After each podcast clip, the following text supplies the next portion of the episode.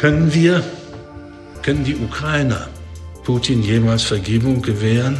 Irgendwann? Ich kann diese Wahnsinnsfrage nicht beantworten.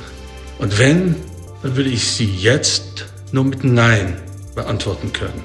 Nach dem Krieg müssen wir Europäer insgesamt die Voraussetzungen für Vergebung erst schaffen. Und das ist eine eminent politische Aufgabe.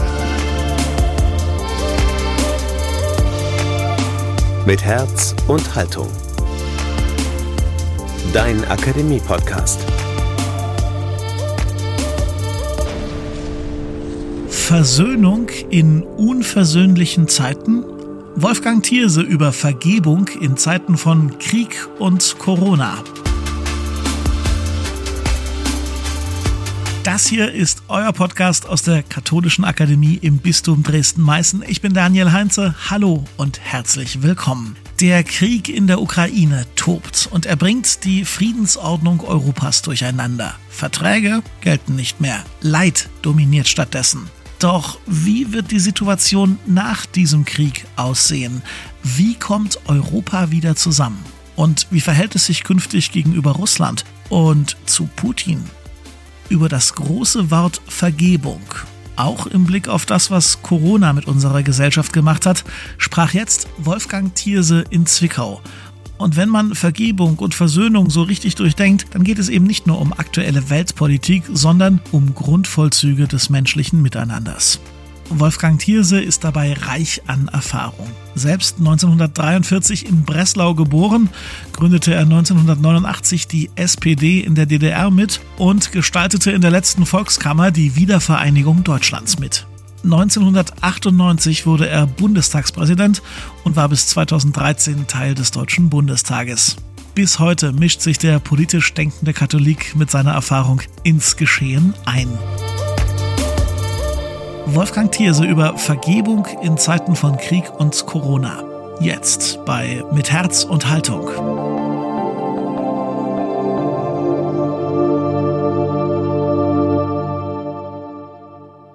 Vergebungsprozesse, das wissen wir auch aus dem individuellen Leben, brauchen lange Zeit, erst recht gesellschaftlich. Wer soll und kann sich miteinander versöhnen? Erinnern wir uns an unseren eigenen Fall die deutsche Vereinigung. Beim Fall, bei der Überwindung der Mauer und äh, bei der Wiedervereinigung und einige Zeit danach auch, haben wir Deutschen uns in den Armen gelegen, schienen Ost und West versöhnt, bis Ernüchterung eintrat, die bis heute anhält, bis die Euphorie vorüber war. Wir dachten an ein goldenes Zeitalter des Friedens, dass Friedensdividende einzufahren sei, dass Deutschland uns umzingelt sei von Freunden, wahrlich ein historisches Glück, so habe ich es jedenfalls empfunden. Denn was hat es das in der deutschen Geschichte schon einmal gegeben? Im Frieden mit allen Nachbarn. Und was erleben wir gerade? Wie sehr haben sich die Zeiten geändert seitdem? Ich will und soll ja heute nicht reden über die Ost-West-Misshelligkeiten, über die ich natürlich lange reden kann. Das war immer eines meiner Hauptthemen. Ost-West in Deutschland in den vergangenen 30 Jahren. Aber eines will ich doch sagen. Ich beobachte auch 30 Jahre danach eine Ost-West-Ungleichheit. Eine Ost-West-Ungleichheit der Sicherheiten und Gewissheiten. Nach dem Erlebnis der Entwertung und des Entschwindens der eigenen Lebenserfahrungen und Lebensleistungen Ostdeutscher. In diesem radikalen Systemwechsel, diesem radikalen Umbruch, der ja nicht nur ein ökonomischer, sozialer und politischer war, sondern auch moralisch-kultureller Art war. Die Gefühle sind, glaube ich, ziemlich unterschiedlich. Die Gefühle der Unsicherheit zwischen Ost und West, die, der Gefährdung des Vertrauten und Gewohnten, der Infragestellung dessen, was, was Halt gibt und Zusammenhalt sichert, ökonomische Abstiegsängste, soziale Überforderungsgefühle, kulturelle Entheimatungsbefürchtungen, Zukunftsunsicherheiten, all das ist höchst ungleich verteilt. Nicht nur zwischen oben und unten, also zwischen den Reicheren und den Ärmeren, sondern auch zwischen Ost und West wegen des radikalen Systemwechsels. Ich erwähne das nicht im, Vor im Tone des Vorwurfs oder der Klage, sondern ganz nüchtern, dass es so ist. Und füge dann an, nach 30 Jahren sollten, könnten wir Ost-Westdeutsche doch wechselseitig großmütiger, nachsichtiger, also auch vergebungsbereiter sein können. Erst recht angesichts der neuen Krisen, der kritischen Herausforderungen, die uns bedrängen und die nun zu bewältigen sind und die unsere Ost-West-Misshelligkeiten, wie ich mir wünsche, vielleicht relativieren könnten. Vergebung braucht lange Zeit und sie fällt leichter mit dem Blick auf Erreichtes, mit dem Blick auf eigene Erfolge. Das macht großzügiger, wenn man das wahrnimmt. Und da beobachte ich gelegentlich an, nicht bei allen, aber bei mancherlei Ostdeutschen eine gewisse Unwilligkeit oder Unfähigkeit, auf das Selbsterreichte, auf die eigenen Erfolge zu blicken und sie wahrzunehmen und daraus Selbstbewusstsein zu gewinnen und daraus jene Großzügigkeit, jene Souveränität, die vergebungsbereiter macht gegenüber denen, über die man sich so unendlich geärgert hat, indem man, mit denen man Konflikte auszutragen hatte, von denen man Benachteiligungen erfahren hat. Aber darauf will ich ja nun wirklich kommen. Vielleicht können die Erfahrungen mit den Krisen, zunächst mal der Corona-Pandemie und dann, darüber muss ich ja wohl an einem heutigen Abend, die mit dem Ukraine-Krieg, vielleicht können Sie, ich wiederhole mich, unsere Ost-West-Misshelligkeiten relativieren helfen. Nun, Corona-Pandemie, Krisen, so sagt man, machen Entwicklungen, Probleme und Konflikte sichtbarer und verschärfen sie. Seit gut zwei Jahren befinden wir uns nun in dieser Pandemiekrise. Wir haben in dieser Zeit vieles erlebt. Aber welche Erfahrungen haben wir gemacht? Ich meine, das sind vor allem das Gefühl von Unsicherheit, von nicht nur gesundheitlicher Bedrohung, die Wahrnehmung unserer individuellen biologischen und sozialen Verletzlichkeit und zugleich auch der globalen Verwundbarkeit einer globalisierten Welt. Schon da, in der Corona-Pandemie-Krise, haben wir wahrgenommen, wie abhängig wir sind von anderen, von der Welt und wie verletzlich wir auch durch diese Abhängigkeiten sind. Wir haben erlebt die Einschränkungen unseres menschlichen Bedürfnisses nach Nähe, nach sozialer Kommunikation, die Erfahrung unserer existenziellen geradezu existenziellen Solidaritäts- und Schutzbedürftigkeit. Werden wir das alles schnell wieder vergessen? Das alles war und bleibt ja schmerzlich. Die Krankheit als Kränkung, sagt man. Das war und bleibt schmerzlich und führt zu unterschiedlichen, führte auch zu unterschiedlichen, auch heftigen Reaktionen, unausweichlich auch zu politischen Streit. Die einen gehen auf die Straße gegen die staatlichen Schutzmaßnahmen, die anderen verhalten sich brav und vernünftig und, und, unterstützen die staatlichen Entscheidungen. Wir erleben verwirrende Spaltungen der Realitätswahrnehmung und der Kommunikation. Wie soll man verstehen, dass selbst Covid-Erkrankte, die auf der Intensivstation liegen, bestreiten, dass es Covid gibt? Ich nehme das nur als besonders drastisches Beispiel. Das, was ich nenne Spaltung von Realitätswahrnehmung. Wir, wir, es war zu beobachten eine geradezu heftige Kollision zwischen dem mehrheitlichen Schutzbedürfnis und Sicherheitsanspruch an den Staat einerseits und andererseits einen widerborstigen, geradezu wütenden Freiheitsbedürfnis und Freiheitsanspruch gegen den Staat. Gegenwärtig erleben wir erneut eine kritische Zuspitzung der Situation. Unser Land ist eben noch nicht durch die Pandemie durch. Auch wenn manche meinen, es sei so und man müsste nun endlich einen Freedom Day haben. Es wird vielleicht oder eher vermutlich nicht die letzte Welle sein. Die Zahl der Corona-Taten ist immer noch riesig. Wir leben ein Auf, erleben ein Auf- und Abschwellen der Infektionszahlen, immer noch eine etwas unsichere Situation in den Krankenhäusern etc. etc. Die Aufregung war und ist verständlicherweise groß, der Streit heftig und wie üblich verbunden mit Schuldzuweisungen. Und natürlich an die Politiker. Die sind schuld. Vom Versagen der Politik ist in der veröffentlichten Meinung immer wieder, manchmal sogar einhellig die Rede. Schuldzuweisungen sind schließlich eine Lieblingsbeschäftigung von Journalisten. Wie bequem, wie bequem, aber gewiss und unbestreitbar hat Politik, haben die Regierenden Fehler gemacht, die kritisch zu behandeln sind. Denn tatsächlich gibt es allerhand Missorganisation und Desorientierung. Der frühere Gesundheitsminister Jens Spahn hat schon vor langer Zeit prophezeit, wir werden uns viel verzeihen müssen. Ist das alles Anlass für Katastrophen oder gar Endzeitstimmung, etwa in Sachen Demokratie? Manche befürchten ja sowas. Ich glaube nicht, dass unsere Demokratie gegenwärtig in Gefahr ist, aber es gibt Gefährdungen für diese Demokratie. Zehn oder 20 Prozent Impfskeptiker oder Impfgegner und Verweigerer sind nicht politisch gefährlich die verkraftet unsere Demokratie. Gefährlich sind sie nur für die verletzlichen Mitmenschen. Wir irren uns empor, hat die Vorsitzende des Ethikrates, Alanina Büchs, von neulich mal gesagt. Finde ich sehr treffend. Wie die Wissenschaftler lernen auch Politiker. Erste Einsichten und Maßnahmen mussten und konnten korrigiert werden. Das war und ist weiterhin ein zugleich schmerzlicher Erkenntnisprozess und ein immer mühseliger demokratischer Prozess.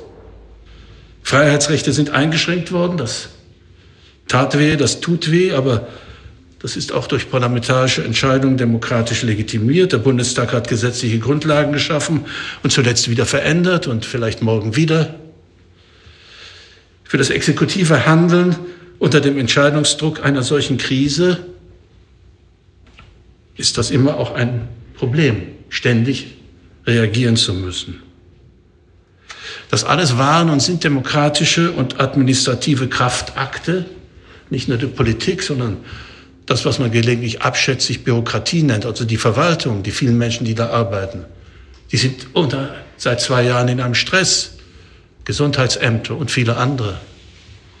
Ich sage das voller Respekt, weil ich es nachgerade unanständig finde, da immer herumzuschimpfen, ständig zu schimpfen. Natürlich konnte nie alles gelingen. Die Frage, die wir diskutieren müssen in einer Demokratie ist, sind die Entscheidungen legitim? Darüber müssen wir kritisch debattieren. Und die Legitimität ist zu bemessen daran, dass sie erkennbar auf den Schutz der Menschen zielen dass sie zeitlich beschränkt bleiben, dass sie nachvollziehbar der Solidarität mit den Betroffenen dienen und die die Grundrechte einschränkenden Maßstaben sollen und müssen in besonderer Weise in ihrer Plausibilität durch die politischen Akteure verständlich gemacht werden. Ihre Verhältnismäßigkeit muss erkennbar sein und sie müssen der ständigen Überprüfung unterliegen und der öffentlichen kritischen Diskussion zugänglich sein. Genau darüber, und deshalb wird es immer wieder Streit geben. Der ist unvermeidlich. Im Zeitalter des Internets als einem Echoraum von Vorurteilen und auch gesteigerter Aggressivität kann das ärgerliche, ja bösartige Erscheinungsformen annehmen. Ja, ich weiß das. Trotzdem ist es unvermeidlich. Dieser Streit hat sich in den vergangenen Monaten und Wochen auf das Für und Wider einer allgemeinen oder nicht allgemeinen Impfpflicht bezogen. Seit Beginn der Pandemie gab es einerseits eine beschwörende Ablehnung jeder Impfpflicht, geradezu eine Tabuisierung sowohl durch Politiker wie durch Ethikräte und in der veröffentlichten Meinung. Andere Politiker, etwa alle Ministerpräsidenten, auch äh, der Bundeskanzler Scholz und der Gesundheitsminister Lauterbach zuletzt haben sich für eine Impfpflicht ausgesprochen. Nun bin ich weder Virologe noch Immunologe habe aber den Eindruck, dass es inzwischen Zehntausende von Virologen und Immunologen in unserem Lande gibt. Ich meine aber ganz nüchtern, dass es nachvollziehbare, pragmatische Argumente pro und contra Impfpflicht gibt. Pro und contra. Ich meine auch, dass dies eigentlich keine parteipolitische Frage ist und sein sollte. aber gerade dazu gemacht worden ist. Das ist immer misslich. Was mich allerdings beschäftigt, über diese konkrete Frage hinaus, die ich nicht zu entscheiden habe, ich bin nicht mehr Bundestagsabgeordneter, was mich beschäftigt und weiterhin irritiert, ist die Schärfe des Streits, die Unerbittlichkeit und der latente Fundamentalismus in der Auseinandersetzung und die Probleme, die Problematik mancher Argumentation. Ich sage noch einmal, die Debatte über Notwendigkeit und Dosierung welcher Maßnahmen in einer solchen Zeit gegen die Pandemie ist unvermeidlich. Sie muss ausgetragen werden zwischen Wissenschaftlern, Medizinern, den Akteuren des Gesundheitswesens, der betroffenen Bürgergesellschaft. Sie ist unweigerlich vielstimmig, widersprüchlich, irritierend, strapaziert unsere Geduld und unsere Nerven. Wir müssen mancherlei Ambivalenzen aushalten und Vorläufigkeiten hinnehmen. Alles schwer erträglich. Aber wir sollten nicht dem Wunsch nachgeben, dass einer den gordischen Knoten durchschlägt, einer autoritär zu entscheiden hat. Das wäre nicht mehr unsere Demokratie. All das, was ich beschreibe, mag im Einzelnen oder insgesamt ärgerlich sein und unsere Verstehensbereitschaft strapazieren, im Hin und Her der Entscheidungen, in den öffentlichen Auseinandersetzungen und den vielfach gehörten Argumenten macht die Pandemie aber auch etwas sichtbar, was mich wirklich beunruhigt. Mich beschäftigt die Art der Argumente. Was wird in dem Streit deutlich? Welcher, wie ich meine, problematische Begriff von Freiheit? Welch vereinseitigtes Verständnis von Selbstbestimmung hat sich in unserer Gesellschaft ausgebreitet? Gerade in der Debatte um eine mögliche Impfpflicht, welcher Art auch immer. Genau da wurde etwas deutlich. Sich nicht impfen zu lassen, so hörte ich, das sei mein gutes Recht. Das sei ein ganz, eine ganz persönliche Entscheidung, Ausdruck meiner Selbstbestimmung, Akt meiner Freiheit. Sie durch staatliche Entscheidung, also etwa eine Impfpflicht, welche Art auch immer, einzuschränken, sei also ein Freiheitseingriff, ein Zwang, gegen den zu wehren legitim sei, das begründe sogar eine Art Widerstandsrecht. Für die Folgen der eigenen so freien Entscheidung bin ich dann nicht verantwortlich. Dafür sind die anderen zuständig und hat der Staat gefälligst die Unkosten zu tragen. Die Verteidigung des Rechts auf körperliche Unversehrtheit als Kern der eigenen persönlichen Freiheit rechtfertigt dann offensichtlich auch die Gefährdung von Mitmenschen, auch die Einschränkung von Freiheitsrechten für die anderen, die vielen, die Gemeinschaft durch wiederholten Lockdown, wie wir ihn erlebt haben. Also durch Verbote und Einschränkungen des öffentlichen, des kulturellen, des wirtschaftlichen Lebens. Sich als Pflegekraft, Arzt, Lehrer nicht impfen zu lassen, das bedeutet, ganz nüchtern, die eigenen Bedenken und die Sorge um sich selbst, alles legitim, wichtiger zu nehmen als die Sorge um die Gesundheit der anvertrauten Kranken, Alten, Verletzlichen. Das mag und ist rechtlich, mag erlaubt sein und ist rechtlich erlaubt sein. Aber ich frage nach den Konsequenzen. In vielen Äußerungen war in den vergangenen Wochen wahrzunehmen, wie verbreitet die Vorstellung ist, dass Pflicht gleich Zwang sei. Pflicht habe bevormundenden Charakter, so meinte eine stellvertretende Vorsitzende des Deutschen Ethikrates. Und man denkt an solche Bevormundungen wie die Schulpflicht oder Gurtpflicht und anderes und überlegt, wie sehr diese unsere Freiheit einschränken. In der gegenwärtigen Krise ist ein ziemlich, meine ich, und das sage ich etwas sehr Polemisches, ein ziemlich simples, soll ich sagen, verkommenes Freiheitsverständnis auf grelle Weise sichtbar geworden. Ein Verständnis, das Freiheit reduziert auf Individualismus, auf Entgrenzung, auf Ablehnung von Beschränkungen und Regeln, auf die Durchsetzung meines Willens und Befindens. Ein Verständnis, das den untrennbaren, ja existenziellen Zusammenhang von Freiheit und Verantwortung auflöst. Ein Verständnis von Freiheit, Selbstbestimmung, Autonomie als individuellem Anspruch gegen die anderen, gegen den Staat. Ein Verständnis, das bis zum Bundesverfassungsgericht reicht. Man lese nur die Begründung des Urteils zum assistierten Suizid. Die Freiheit, sich nicht an einschränkenden Regeln zu halten, sich nicht impfen zu lassen und so als Ausdruck von Selbstbestimmung und Stärke ein höheres Risiko individueller Freiheit eingehen zu können. Diese Freiheit hat aber Voraussetzungen, nämlich ein funktionierendes Gesundheitssystem und den gemeinschaftlichen Sozialstaat. Also die organisierte Solidarität der anderen, der vielen, die als Netz der Hilfe fungieren, um den Starken und Freien im Moment seiner Schwäche und Verletzung auffangen zu können. Sie setzt auf Solidaritätsbereitschaft der anderen. Autonomie, missverstanden als selbstbestimmte individuelle Selbstverwirklichung, ist zum höchsten Wert unserer Gesellschaft geworden. Regisseur des eigenen Lebens zu sein. Das ist ein schönes Bild dafür und ein verräterisches. Die anderen, die Mitmenschen, sind dann wohl die Assistenten, gar die Statisten meiner Lebensregie. Wie wollen wir mit einem solchen individualistischen und entsolidarisierenden Freiheitsverständnis die noch längst nicht überwundene Pandemie wirklich bewältigen und erst recht die viel größere Herausforderung, die uns bevorsteht, nämlich die Klimakatastrophe, verhindern, die radikale Veränderung unserer Art zu leben und zu produzieren verlangen wird.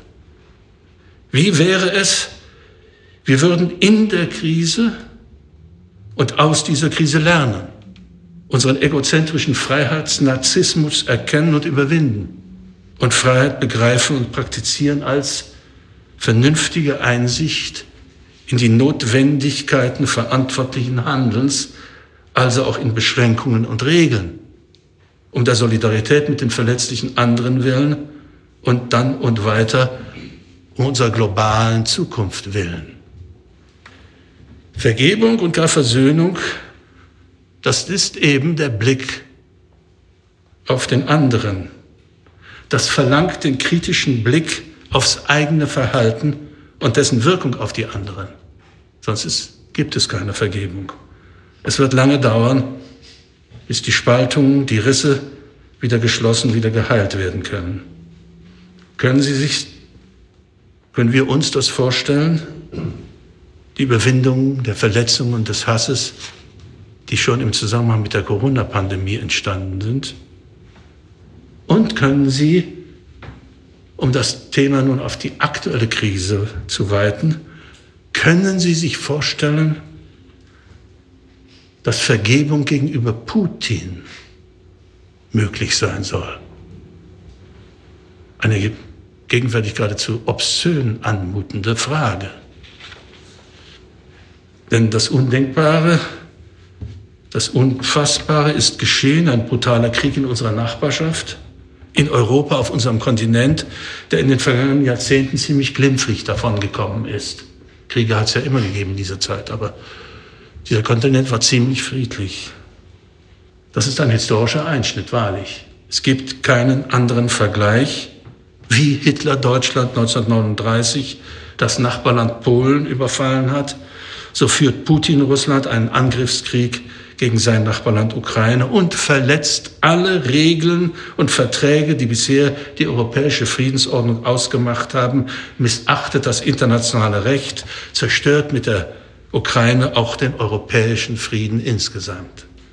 Putin führt mit steigender Brutalität, wir können die Bilder kaum noch aushalten, wochenlang Krieg und begeht Brudermord.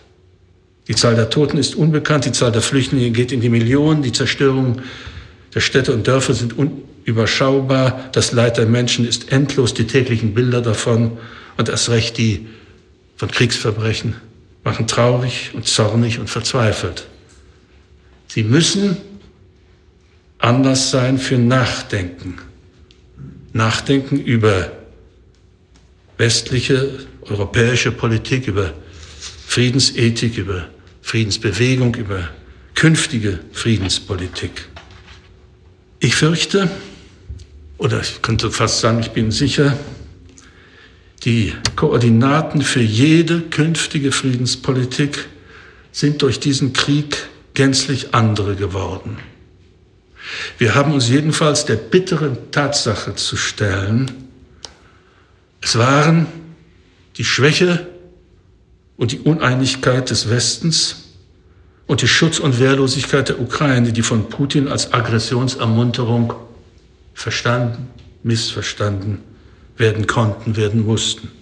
Das schmähliche Afghanistan-Fiasko machte allzu deutlich, dass die USA nicht mehr als globale Ordnungsmacht gelten können. Dass die Ukraine schon 1994 im Budapester Abkommen ihre Atomwaffen an Russland gegen die Garantie der Unverletzlichkeit ihrer Grenzen durch eben dieses Russland abgegeben, die Wehrpflicht abgeschafft hatte und auf unabsehbare Zeit gerade nicht NATO-Mitglied geworden war, genau das, so sehen wir es heute mit Schrecken, genau das machte die Ukraine zum scheinbar leichten Opfer für Putins großrussische Ambitionen. Putin wusste, dass die Ukraine von außen militärisch nicht zu schützen war und dass die NATO nicht eingreifen würde. Das Ergebnis ist ein blutiger Krieg, der eben nicht durch irgendeine Aggressivität der NATO provoziert worden war, sondern ideologisch begründeter geopolitischer Aggressivität Putins geschuldet ist. Sollten wir etwa das fragt man sich auch. Sollten wir etwa nicht mit Nichtunterstützung der Ukraine jetzt reagieren nach diesem Überfall? Um des lieben Friedens willen? Damit die Opfer nicht so groß, so viele werden? Mit Nichtaufrüstung reagieren? Nun, auch da sage ich ganz nüchtern, von sich selbst mag man vernünftige Wehrlosigkeit verlangen können. Aber von anderen, das wäre ein Pazifismus auf Kosten anderer. Das wäre nur eine Solidarität des eigenen Wohlbefindens, nicht der wirklichen Hilfe für den Bedrohten und Unterworfenen. Der Präsident Finnlands, also des neutralen, neutralisierten Nachbarlands Russlands, ausgerechnet der, hat neulich gesagt, Wer gehört werden will, muss Macht haben. Das erinnert an die Entspannungspolitik der 60er bis 80er Jahre des vorigen Jahrhunderts. Ich halte sie, diese Entspannungspolitik, gegen alle flotten Vorwürfe, die jetzt gegen sie erhoben werden, für eine Erfolgsgeschichte. Denn sie gehört, diese Entspannungspolitik gehörte zu den wesentlichen Voraussetzungen für die glückliche Wendung der europäischen Geschichte 89-90 für die im Wesentlichen friedlichen Revolution und das Ende des Sowjetkommunismus. Aber gegen mögliche Entspannungsromantik, wie auch gegen kalte Kriegsnostalgien, sollten wir uns doch erinnern, dass die Entspannungspolitik, wie sie von Willy Brandt und Egon Bahr gestaltet und gedacht worden ist, zwei elementare Voraussetzungen hatte. Einerseits die auch militärische Stärke des Westens, das Abschreckungspotenzial der USA und andererseits die Bereitschaft der Sowjetunion, sich auf Verhandlungen und Kooperation einzulassen, denn man muss sich das im Rückblick klar machen, denn die Sowjetunion war eine konservative Macht geworden, der es nicht mehr um Expansion ging, sondern so die Brezhnev-Doktrin, wer erinnert sich noch an sie, der es um die Absicherung der eigenen Macht ging, des eigenen Machtbereichs. Auf dieser Basis konnte das Konzept des Wandels durch Annäherung und der Sicherheit nicht gegeneinander, sondern miteinander erfolgreich werden, konnten Verhandlungen geführt werden, Kooperationen vereinbart werden, bis hin zur KSZE, der Konferenz zur Sicherheit und Zusammenarbeit in Europa mit dem erfolgreichen, folgenreichen Vertragswerk der Helsinki-Schlussakte. Das war nach 1945 der erste große Schritt zu einer gesamteuropäischen Friedensordnung, die an die Stelle der gefährlichen, des gefährlichen, weil immer labilen Gegeneinanders des Gleichgewichts des Schreckens trat. Das war gute und erfolgreiche Politik. Sollte man auch im Nachhinein festhalten. Gegen alle heftigen Urteile jetzt. Denn nicht Krieg, nicht Panzer, nicht Bomben haben zum Zusammenbruch des Ostblocks geführt, sondern es waren die wie man heutzutage sagt, die Soft Power und die ökonomische Kraft des Westens und die Opposition, die Dissidenten, die Bürgerbewegung des Ostens, die sich auf die KSZE-Schlussakte berufen haben und berufen konnten.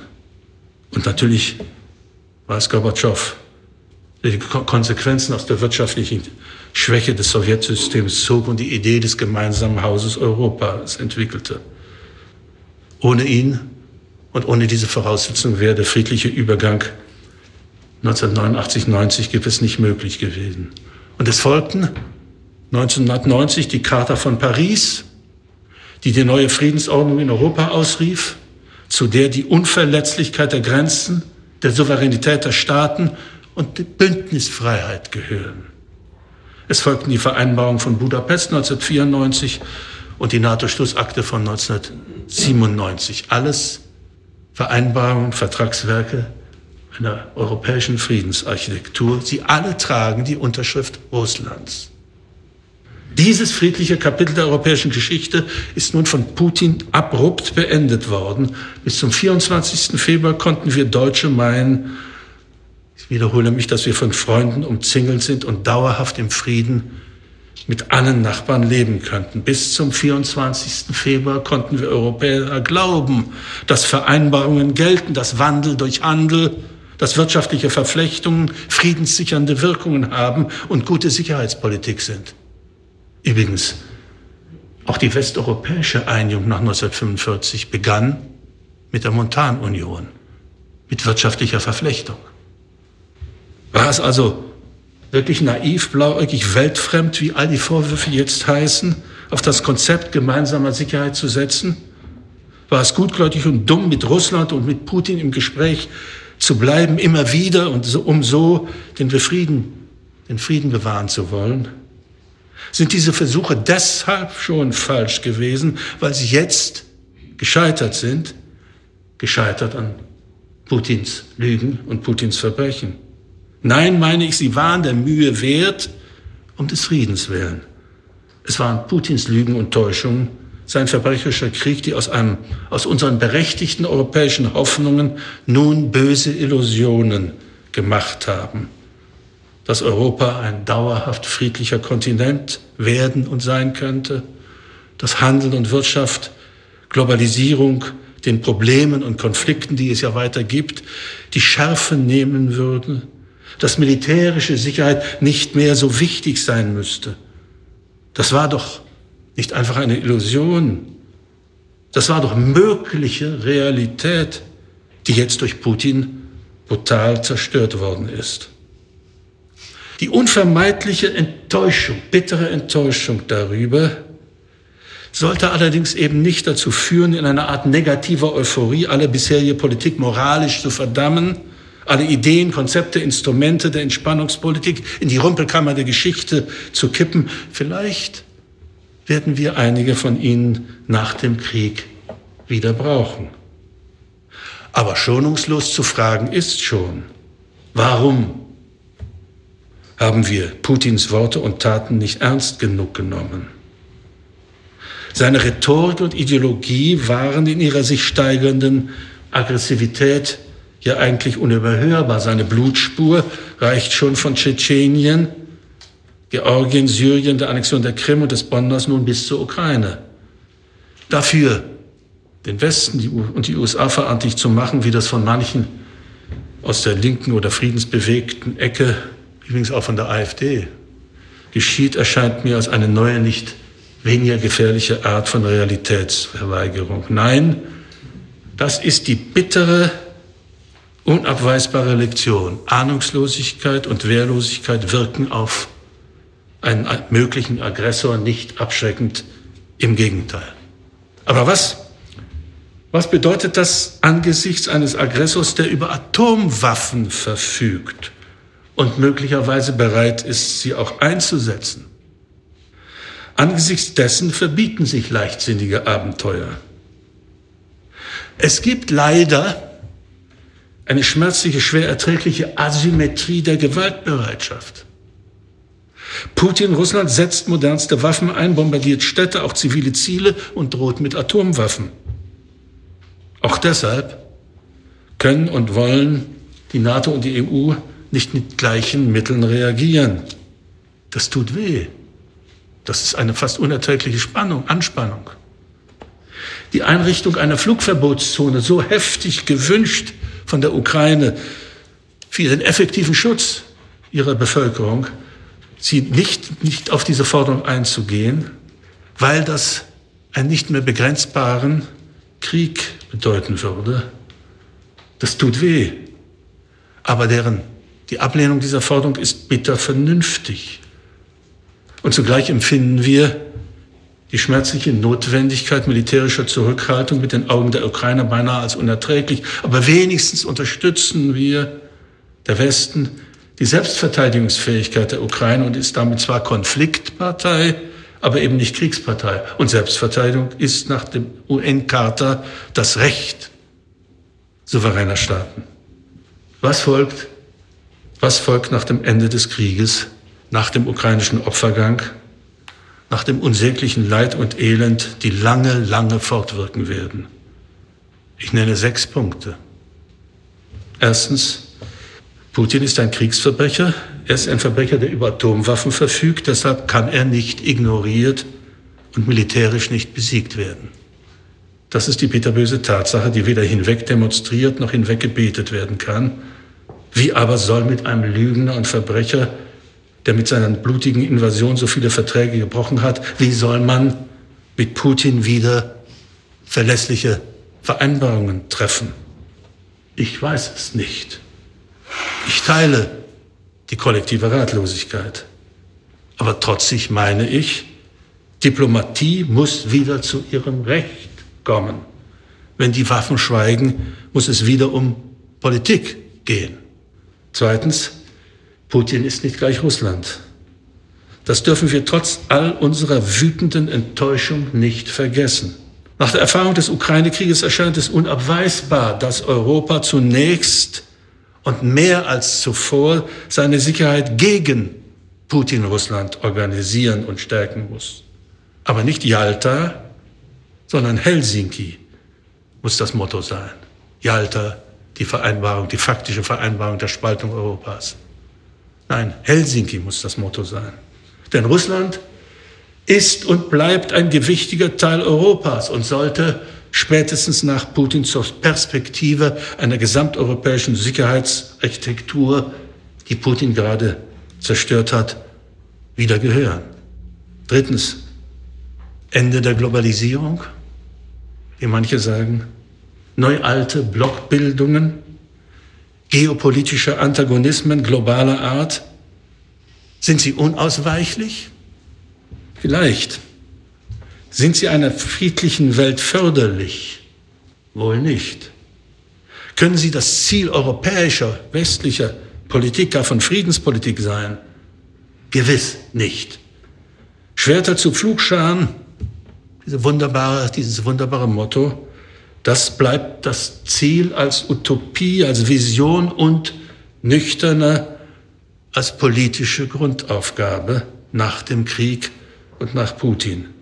Also wird es wieder und neu um das mühselige Geschäft von Abrüstungsanstrengungen und Vereinbarungen gehen, um effektive Transparenz und Kontrollregeln, vor allem für Atomwaffen, für biologische und chemische Kampfstoffe, für Cyberwaffen und so weiter. Die Gefahr eines neuerlichen Wettrüstens ist riesig. Viertens, es muss auch, auch nach dem bisher Gesagten, dabei bleiben, dass Sicherheit mehr ist als militärischer Schutz. Also wird es wieder und neu um wirtschaftlichen Austausch, um Modernisierungskooperationen mit Russland gehen, um wissenschaftlichen, kulturellen und vor allem zivilgesellschaftlichen Austausch. Fünftens, wir dürfen eben nicht alles der Logik der Konfrontation unterwerfen, sondern sollten begreifen und praktizieren, dass die innere Zivilität und Liberalität unserer Gesellschaft Teil der Wehrhaftigkeit unseres demokratischen Systems sind und bleiben müssen. Und sechstens und zum Schluss die Wiederherstellung einer verlässlichen, nicht nur europäischen, sondern globalen Friedensordnung ist die elementare Voraussetzung dafür, dass sich die Welt den eigentlichen Menschheitsproblemen des 21. Jahrhunderts erfolgreich widmen kann. Den eigentlichen Menschheitsproblemen, dem Klimawandel, der Umweltzerstörung, der weltweiten Armut und sozialen Ungerechtigkeit. Wie auch die Lösung dieser globalen Aufgaben Voraussetzung für dauerhaften globalen Frieden ist. Die Selbstverteidigungsfähigkeit des demokratischen Europas und seine Kooperationsbereitschaft sind gleichermaßen notwendige und vernünftige Beiträge zu einer neu zu gewinnenden globalen Friedensordnung. Können wir, können die Ukrainer, die geht es ja vor allem, Putin jemals Vergebung gewähren? Irgendwann? Ich kann diese Wahnsinnsfrage nicht beantworten. Und wenn, dann würde ich sie jetzt nur mit Nein beantworten können. Nach dem Krieg müssen wir Europäer insgesamt die Voraussetzungen für Vergebung erst schaffen. Und das ist eine eminent politische Aufgabe, die zunächst mal nichts mit Frömmigkeit zu tun hat, es sei denn, man hat einen Sinn für das, was Frömmigkeit in der Politik bedeuten kann. Voraussetzungen für Vergebung schaffen. Ziemlich mühseliges Geschäft. Herzlichen Dank für Ihre Aufmerksamkeit.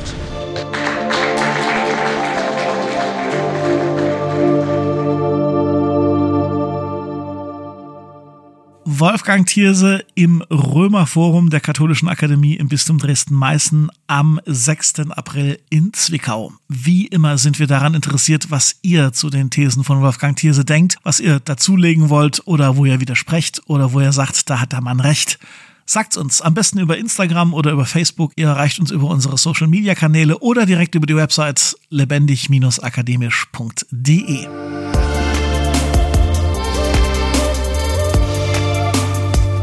Wenn euch gefällt, was ihr hier hört und wenn ihr nichts mehr verpassen wollt von dem, was wir hier bei Mit Herz und Haltung machen, dann abonniert diesen Podcast am besten im Podcast-Abspielprogramm eurer Wahl. Einfach auf Folgen oder auf Abonnieren drücken. Das ist und bleibt kostenlos. Versprochen. Und ihr helft uns übrigens richtig mit einer guten Bewertung, zum Beispiel bei Apple Podcasts oder bei Spotify. Schon jetzt vielen Dank für euren Sterneregen.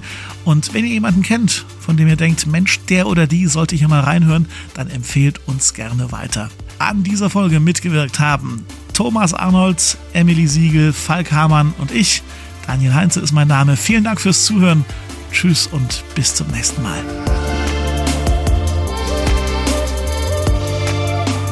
Mit Herz und Haltung. Dein Akademie-Podcast.